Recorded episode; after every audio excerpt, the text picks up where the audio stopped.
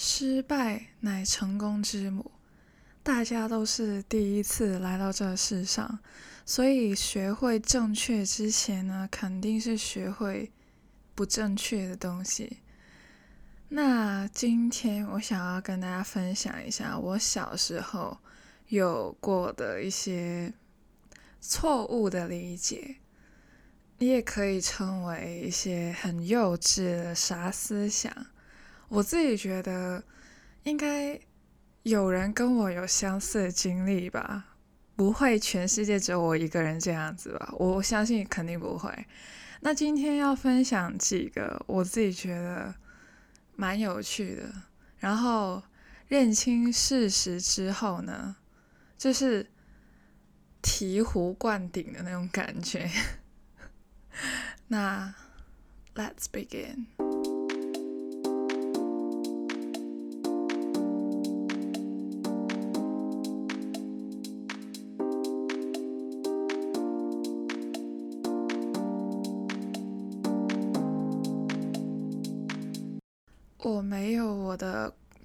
众的年龄数据，但是我自己猜应该是有人比我小的，也会有人是比我大的，就是呃什么年龄层都会有的那一种。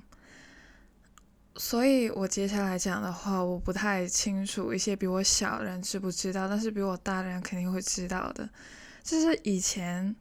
画质肯定是差嘛，除了没有那么的好以外呢，它还会是黑白色的，就是电视剧啊、广告啊什么的，他们就是会黑白色的，就香港人会称为粤语产品，就是黑白，有一些很大的明星在里面，但是。整个画面都是黑白的，那些明星可能有些还在演戏啊，演新的戏，或者是有些已经退休了，或者是有些已经不在了，反正就是非常旧的。那那时候我有时候会看到，或者是他会重播啊什么的，我就看电视。其实我不太了解他演什么，因为。画质没有很好之余，他们讲话可能就是演绎方式，可能也会跟现代的有不一样的点。那我很小的时候看到的时候呢，就基本上我看什么都看不懂的。但是有一个问题就会蹦在我的脑中，然后我就去问我爸。我很记得我是去问我爸的，但是我不太记得他回了我什么，我只记得。他回了我一个不是。我的问题是什么呢？我问他：“爸爸，以前的世界是黑白色的吗？”那先说，我是那种无论是看电影还是看电视剧，我都会带入那个角色里面的人，就是带入的非常深，就是觉得我就是在里面的人，我就活在里面了。就是所有事情都是真的，就是从小到大都觉得，虽然他是个演员，但是他讲他是律师的时候，我真的觉得他现实生活中就是律师，就是我有一个这样子的想法在，所以那个时候我就觉得以前的世界是黑白色的，然后慢慢就会有颜色的衍生，然后我就问我爸。是黑白色的吗？以前的世界，他说不。然后基本上后面的话我都没有再听了，因为我已经沉醉了在我的世界里面，就是想说，那为什么会有黑白色啊？究竟为什么我们现在不是黑白色啊？那他们看到的世界真的不是黑白色吗？就反复的问着自己。然后我爸讲了什么我都没有听到，所以我现在也不能告诉你。但反正我爸就是一个非常理性的人，所以他也不会笑我，因为他觉得我不懂的话就是很正常的事情。然后他就很耐心的告诉我一些前后的逻辑，为什么它不是黑白色的，巴拉巴拉巴拉之类的。但是我就会沉醉于自己的幻想世界里面，想要自己通过自己的思考去。Find out the reason, find out the answer。然后就是这样子，这就是第一个故事。那刚刚讲到爸爸，我们现在就讲一下妈妈吧。这个真的是，我真的奉劝现在听着我 podcast 的人，假如你是个成年人，然后你你会跟小孩子接触，或者是你已经有小孩子的话，千万千万不要对小孩子。撒谎，真的，他们真的会信啊，好不好？那我这个故事是这样子的，就是从小到大跟爸爸妈妈一起看电视剧嘛，对不对？有一晚我爸不在，然后我就跟我妈一起看电视剧。我还记得那个剧叫什么名字，但我不会讲出来。因为其实我觉得还好，没有很好看。但是因为你要知道，电视机就是有这个限制，你不能选自己想要看的，就是你不想要看的就把它关掉，不然像啊其他影片一样，就是划掉就算了，就看其他的，或者是你自己搜你自己喜欢的，不是这样子。以前就是不是这样子，所以就也也没有什么电脑。Oh my god！啊，不好意思。哈 哈刚刚呢，其实我本来想要剪掉的，但是我觉得我刚刚讲的蛮好的。我刚刚为什么会 My God 呢？是因为我突然间跟一个蜘蛛对眼了，所以我刚刚去把它除掉。OK，回来了。我只是看到一些啊昆虫什么的，不会太。大的反应，除非他在我身上，或者是对我的生命有威胁。OK，回来。那刚刚讲到，就是我跟我妈看电视剧，然后呢，就是看一半，我就不太清楚接下来会发生什么事，然后我就很期待，但是他要进广告什么的。然后呢，我妈就说：“哎，他待会肯定怎么怎么怎么，然后怎样怎样怎样怎样，最后就是怎么怎么怎么。”之后我妈就是猜到了剧情，然后就我一开始还不相信，之后呢，看完之后。哇塞，一模一样，就是我觉得我妈是神的那种等级，就是开了视角，上帝视角的那种。然后我妈就说：“哼，我可是编剧呢。”然后我嗯，当时真的觉得我妈超级厉害的。然后啊。我这就是崇拜我妈的那种感觉，然后我妈就真的是把自己当编剧了，然后我就问她说：“为什么编剧那边不是写你的名字？”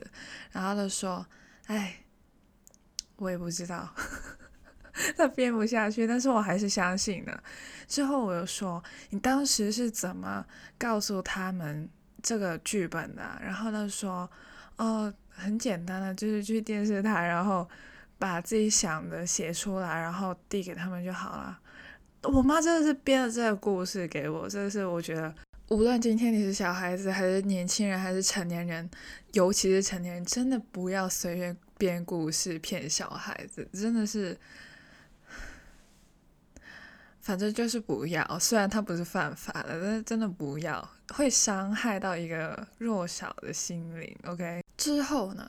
还发生了一件事情，那我先说，我不是说我妈是骗子什么的，她其实纯粹想要跟我玩而已，因为她觉得就是可能觉得我的思想还是很天真无邪，就是还是很可爱的那个年纪，所以她就想要玩一下而已。我妈不是什么骗子之类的，她是一个非常好的人。那有一次呢，我跟你说。真的是会有报应的，OK？这只是一个时机未成熟。那我有一次就是很想要跟我的朋友炫耀，然后那时候我妈也在，我就跟我朋友说：“你有看那个什么什么电视剧吗？”然后我妈当时还是只是觉得我想要跟朋友分享一下那个剧是的感想之类的，然后。我妈就没有什么啊疑惑之类的，然后我就跟她说：“你知道编剧是谁吗？” 然后，然后我妈就开始慌了，然后她眼神告诉我不要乱讲。然后我都还没讲到编剧是谁的时候，我妈的那个眼神足以把我杀掉，所以我就没有讲下去。然后我朋友说编剧是谁啊？然后说我也不知道。最后就结束了。我说真的，你的谎总有一天会被戳破的，千万不要撒谎，OK？那接下来呢？这一个谎呢？我们应该是从小听大的吧？这个呢，我是不太相信的，因为呢，我实测过没有发生，所以还没有实测之前呢，我还是半信半疑的。我是不会跟你说我是相信的，但是我只是半信半疑。OK，所有。我觉得是全天下的父母都应该有讲过这句话，就是你吃了什么籽，就是水果的籽也好，什么籽都好，你的头顶或者是你的体内就会长什么树。有一天你吃了葡萄的籽，你的头顶或者是你的体内就会种一棵葡萄树。那我之前听着的时候呢，就觉得会吗？就是假如是种在体内的哦，那我会不会撑死啊？然后我收成的时候，我不是收不到了吗？还是我要拉出来？怎样收成？我收不到。然后你们真的是避开没有吃籽那么多年吗？你们大人都没事嘞。然后你们大人的头顶上也没有种树而假如你的头顶种树，会不会很重啊？这些都是我小时候的幻想，半信半疑的阶段所引发出来的一些思想。那之后呢？好死不死，真的是吃到了籽之后，我就很害怕。然后我没有跟任何人去讲，我就自己默默的承受着。这种伤痛，因为我知道，假如出事了，也没有人可以救得了我，所以我就自己默默的等待着死期的来临。然后，我真的很害怕，但啥也没有发生。但是我还是记挂了这种事情，虽然我有一个实验。然后还有一个结果就是没事，但是今天没事不代表我明天会没事，或者是一周之后、一年之后会没事，所以这个顾虑还是一直存在的。直到有一天我吃到一个更厉害的东西，这个大人告诉我，你假如把它吞掉了，它会一直黏着你的胃，然后一直一直不出来，直到你把它。开刀拿出来，哇，这真的是吓死我！这就是口香糖，我那时候第一次接触口香糖，我觉得它是恶魔，你知道吗？我觉得它就是绝对不能吞的东西，所以我吃它就非常小心，甚至我不敢吃一完整一颗或者是完整一条，我只能就是。吃一半之类的，我就真的不敢。我觉得，假如我吞掉了，我还是只是吞了一半，就是它的体积比较小，所以那时候真是吓死了。但是很想吃，因为那个好奇心非常重。当时我还是吞了，那不是我第一次吃哦。但是我就是把它吞了，但是还在卡在喉咙的时候，我还说：“救命啊，怎么办？我我要吞下去了，怎么办？我我要吞吗？还是还是你你们帮我帮我拿出来之类的？”那个时候我真的觉得我要死了。我跟你说，大人真的不要随便跟小孩子撒谎，就是以一个科学角度去跟他们说。会分解的，我只是觉得我的胃要被口香糖攻占了，你知道吗？口香糖就是一个恶魔，它就是邪恶代表。那除了我很怕口香糖攻占了我的胃以外呢，还有另外一个我也还蛮害怕的，就是小时候每个人都会经历过的一个阶段，在那个阶段里面呢，我特别讨厌，因为总会一直存在着恐惧，就是换牙的时候。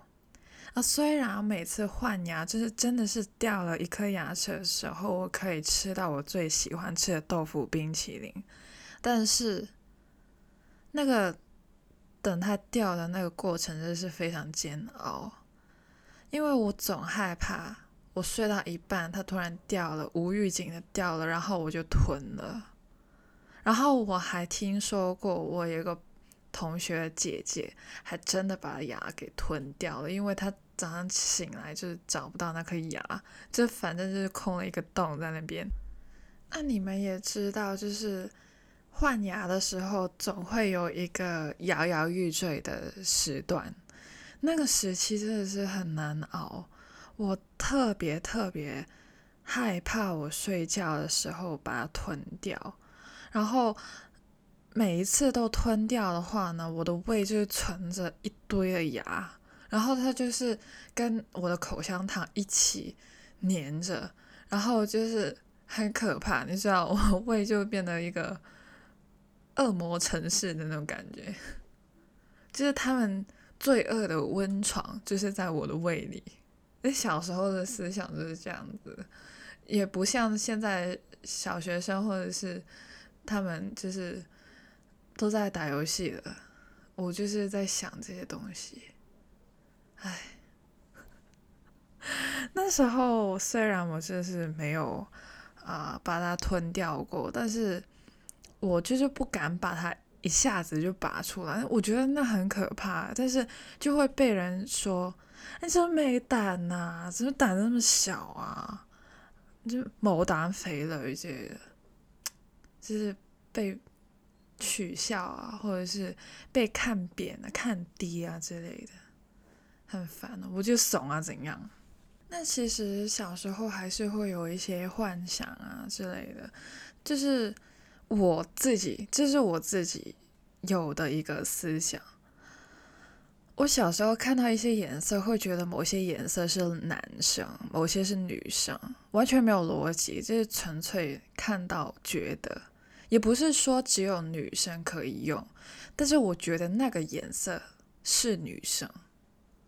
对，我觉得黄色是女生，蓝色是男生，红色也是女生，而且我还给他弄个剧本，说黄色是女主，蓝色是男主，然后他们是一对情侣，然后红色就是那个绿茶，就是 想要跟黄色抢蓝色的一个颜色，然后绿色的话呢？他就是男二，他就是蓝色兄弟，但是我真的不知道，而且我觉得手指头，手指头我也会有一个呃这样子的呃剧本，中指是男生，就是男主，然后食指是女主，然后他们两个有个儿子，就是拇指，然后呢。之后，这个男主呢，就是想要纳妾，所以呢，他的妾呢就是无名指，然后他跟这妾呢生了一个女儿，就是小拇指。就小时候就是有这种思想，我也不知道为什么会有这样子的一个剧本，但是。那现在看法就不一样了，无名指是戴戒指，戴结婚戒指的。其实我也不太懂，OK，就应该就是这样子的吧。然后黄色、蓝色什么的随便，OK，你爱用哪个颜色用哪个颜色。我以前小时候喜欢黄色，我现在喜欢黑白啊之类的。黑白我也没有给它定义什么，紫色也没有给它定义什么。我现在还蛮喜欢紫色。那其实小时候那些幻想都是很可爱的，我自己觉得。那讲到颜色，这真的是我最近才知道的。香港呢有一个东西叫黄色暴雨，这是香港人才懂的。我这是最近才知道，黄色暴雨的英文不是 yellow rain。我最近才知道它叫 amber，就是有一个很优雅的名字。我只知道它很废，就是我当学生的时候就觉得它很废，因为我不能放假，然后还下雨。虽然下雨我是很喜欢的，但是就是不能放假，我还得出门，我还得上学，真的很烦。那还是上学的小学鸡，香港人会叫小学生叫小学鸡。当我还是那个小学的时期的时候呢，就是有学过甲乙丙丁这些。那接下来我不知道大家有没有跟我一样的一个误会，也是真的是最近才化解了这些误会。甲乙丙丁，一直觉得甲是 A 就是最好的，然后 B 就是乙，如此类推这样子。那可以用 A、B、C 去替代的话，那数字应该也是可以的吧？对吧？甲乙丙丁就是一二三四这样子。我就有一个非常深的误会。有时候会看到一些海报或者是一些，反正就是一些纸之类的东西，他就会说奖品一份或者是证书一份，我就会觉得是两份，我就真的不知道为什么你要用乙，你用乙的话，就是甲乙丙丁的第二个，我就觉得是二。就是你要给我两个奖品或者是两张证书，为什么最后我收到是一份或者是一张？我是觉得自己被骗了。还有我有时候会觉得他不是漏给了啊。但是其实假如是两张证书的话，我真的不知道你第二张还要写什么？谢谢参与吗？我我这真的是为什么你要写乙啊？你写甲不行吗？我是真的是不太懂这逻辑，但是真的会让误会，好不好？就直接说你会有一张证书就好了呀，就一份奖品，一张证书，非常的简单明了。OK，不要再乱抛什么书包，没有人会懂。OK，很多大人都会误会，好不好？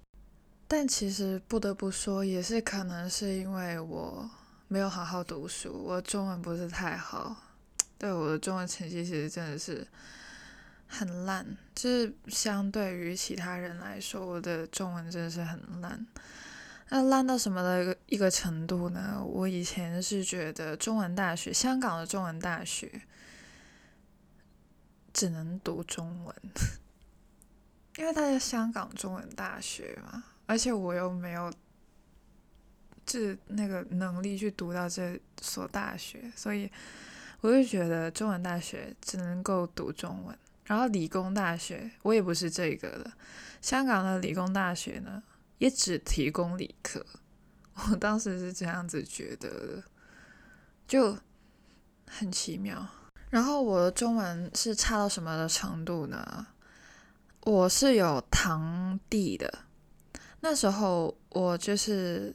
初次见到堂弟的时候，我妈就说：“啊，这是堂弟哦，就是爸妈就是长辈级才会能够告诉我们他们是谁，没有长辈级的指导，你根本就不知道站在你面前那个是谁，就是你一辈子都没有见过他，但是他跟你非常的熟，而我从来都不知道有这个人的存在。OK，那个时候呢，我就觉得堂弟。”那个堂呢，是糖果的糖。那时候我也是小学生而已，我不知道是礼堂的堂，我一直以为是糖果的糖。直到有一天，我看到了有人打出来那个字，或者是还是是学习什么家庭树啊，那些分支分出来有一个叫堂弟、堂兄、堂姐、堂妹的东西的时候，我才惊觉，原来是这个糖啊，而不是糖果的那个糖。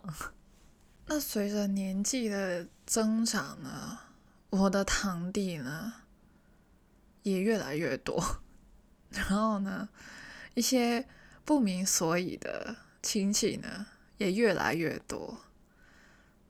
真好，我的家庭数一直在扩大。不知道大家考了驾照没有？反正我是没有的，所以我不太知道如何形容那个东西，我也不知道那个叫什么。但是我尽量的去告诉大家吧。小时候蛮常去坐计程车的，因为可能要。拿东西很重的时候，就是去买菜什么的，我也只是一个小孩子，帮不了什么，所以我妈就会带我去坐计程车。那坐计程车的时候呢，就是看计程车司机在开车嘛。那个时候呢，就会看到一个灯绿色的亮着，一个向左，一个向右，就是两个啊 arrows 啊箭嘴，箭嘴，呃箭头。对，就是那个指着两边的方向的一个东西，然后它是绿色的灯。之后呢，我就看到有时候亮着，只会亮着一个。